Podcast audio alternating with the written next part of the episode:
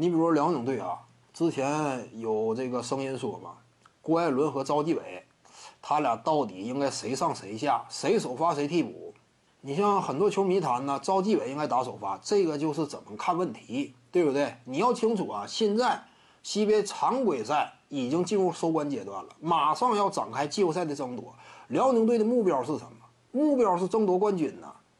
争夺冠军的话，这就跟常规赛打一打是两码事儿。也就是说什么呢？两人谁作为球队当中的第一持球点，国产持球点，这个事儿事关重大。你就好像什么，在 NBA 联赛当中啊，一支球队，你说这个主控应该交给保罗还是交给库里？仅仅打常规赛，交给谁无所谓。保罗常规赛阶段，他掌控起整支球队的呃进攻啊、支配啊、梳理啊，也完全能够完成任务。但是你要是争冠这个目标的话，你的核心主控什么样的攻击火力以及牵制力形成的实质的威胁，这玩意儿就至关重要了。给你两个空位啊，你说你争冠，你是要保罗还是要库里啊？那毫无疑问要库里嘛。这就是什么？本身能力等级的差距。你要是目标放的足够高远，我想争冠，你这个核心主控层次必须得够嘛。郭艾伦什么层次？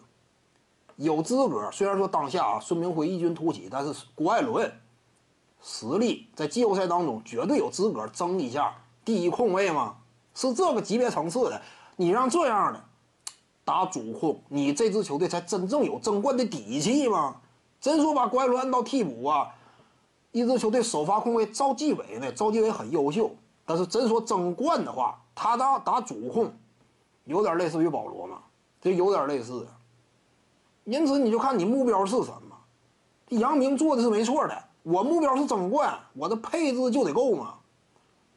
徐静宇的八堂表达课在喜马拉雅平台已经同步上线了，在专辑页面下您就可以找到它了。